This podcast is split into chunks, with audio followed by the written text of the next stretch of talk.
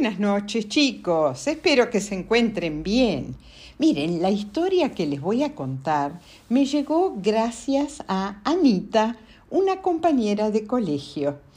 Y es la historia de Ángel María Zuloaga, el primero en cruzar la cordillera de los Andes en globo desde Chile a Argentina en 1916 y comienza de esta manera.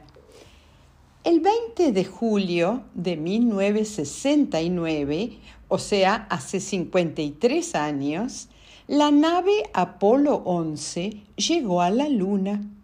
Al día siguiente, su comandante, Neil Armstrong, y Edwin Aldrin se convirtieron en los primeros seres humanos en caminar sobre la superficie lunar, uno de los momentos que cambiaron la historia de la humanidad. El tercer astronauta, el tercer tripulante, Michael Collins, se quedó en la nave mientras sus dos compañeros descendían a explorar la luna.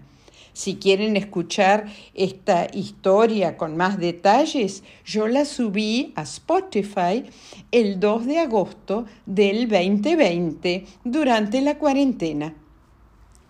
Dos meses y medio más tarde, el primero de octubre de 1969, los astronautas Armstrong y Collins llegaron a Buenos Aires con sus esposas, invitados por la Comisión Nacional de Investigaciones Espaciales. Fueron recibidos como héroes y tuvieron palabras muy elogiosas con respecto a la Argentina. Collins dijo, he admirado mucho a su país estando en órbita alrededor de la Tierra y mientras estábamos en camino hacia la Luna, debe haber visto a la Argentina ¿eh? desde esa altura. Algo curioso, el secretario del Club Independiente, antes del vuelo a la Luna, les había mandado banderines, camisetas y carnés del Club Independiente a los tres astronautas. Uno de los banderines fue a la luna con ellos.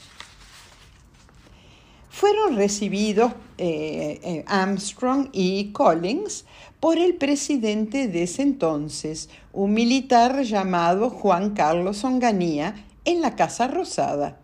Pero en el encuentro, que fue una tarde, el comandante Armstrong se lo veía un poco nervioso. Se dice que quería que el encuentro con las autoridades del país terminara pronto, porque se hacía de noche y él quería ir a visitar a un viejito de 86 años a quien había admirado toda su vida y que él sabía se iba a la cama a las 8 de la noche. ¿Quién era el viejito? El viejito era el brigadier general retirado Ángel Zuloaga, el héroe y pionero, pionero quiere decir el precursor, de la aeronáutica en la Argentina. Zuloaga había nacido en Mendoza en 1885. Había estudiado en el colegio militar y luego había ingresado en la escuela de aviación. De, joven se había hecho amigo de Eduardo Bradley, un piloto de aviones y de globos de la ciudad de La Plata. A ambos les apasionaban los desafíos y se propusieron estos dos amigos algo increíble, cruzar la cordillera de los Andes en globo desde Chile a Mendoza. Ellos querían probar que contrariamente a lo que se creía, los vientos iban de oeste a este, o sea, de Chile a la Argentina. Por eso zarparon desde la región de Valparaíso el 24 de julio, junio de 1916, hace más de 100 años, hacia Uspallata, en la provincia de Mendoza. Cuando estaban por despegar, les dijeron, Adiós, cabezas duras. ¿eh? Ustedes van a terminar en el Océano Pacífico y eh, nunca van a poder pasar por la cordillera de los Andes. ¿Qué hicieron? Inflaron el globo usando gas del alumbrado para eh, inflarlo mejor. Eh, partieron rumbo a la cordillera. Solo llevaban sobre todo bufandas, sombreros y guantes y máscaras de oxígeno de la época.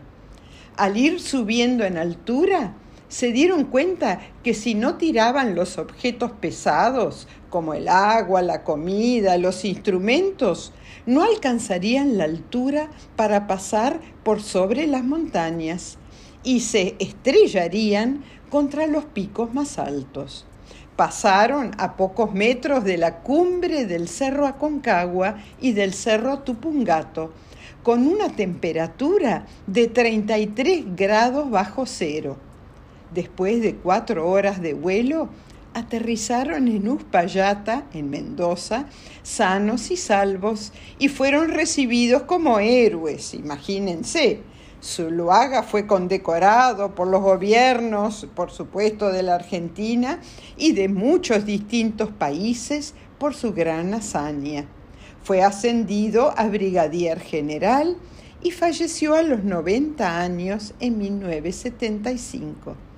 Volviendo a los astronautas Armstrong y Collins ¿eh? en Buenos Aires, se dice que casi escapándose de la recepción en la Casa Rosada, llegaron a tiempo al departamento de Zuloaga antes de que se fuera a dormir. Y se cuenta que a Armstrong se le llenaron los ojos de lágrimas cuando conoció al héroe de su infancia, él que unos pocos meses antes había caminado en la luna.